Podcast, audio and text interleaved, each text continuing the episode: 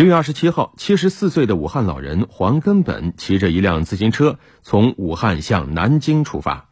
他此行的目的是为了当面感谢曾经救治自己的南京鼓楼医院的援鄂医生。经过六天风雨兼程的骑行，在十一月二号，黄根本终于在南京见到了自己的恩人。来听江苏台记者的报道。上午九点半，身穿红色骑行服的黄根本骑车前往南京鼓楼医院。老人身旁，南京交警五大队的一位民警默默骑着电动车为他引路。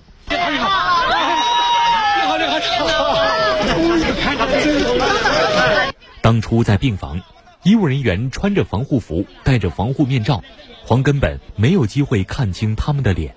现在，他终于见到了救命恩人的真容，并为南京鼓楼医院援鄂医疗队员们送上了一面锦旗。人心人素，救死扶伤。他还专门写下一首诗，纪念这次珍贵的重逢。单人独骑下金陵，兑现三月一诺言。面具后面真仙子，鼓楼院里尽无一。别说这说是感动啊！我也是给老先生呢推这一首诗。嗯，庚子年初土江城。医患同心战疫情，单骑老汉对诺言，感恩相聚在金陵。啊，谢谢你，谢谢你，谢谢谢谢啊。武汉距离南京大约六百公里，坐高铁两个多小时，但是七十四岁的黄根本却选择一人一车，从十月二十七号到十一月一号，用六天的时间骑行到了南京。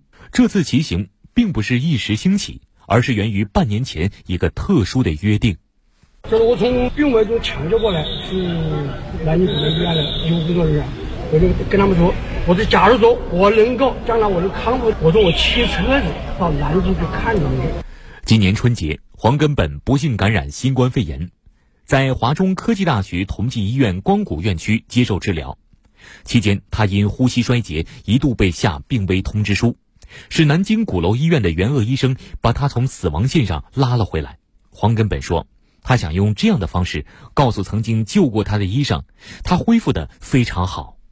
基本李慧，你听，基本上听不到什么连发音，很好。他的基础心率五十几下，基本上是运动员的心率。我曾经说，我说我要活过来以后，我是一定会珍惜这个生命。能够恢复成这个状态，那医生一定是最开心的。他们是新时代最可爱的人。因为这次这个抗疫啊，他们是一群不拿枪的战士，武汉人民一定会对全国人民医务工作者都怀着一个报恩的心来感谢。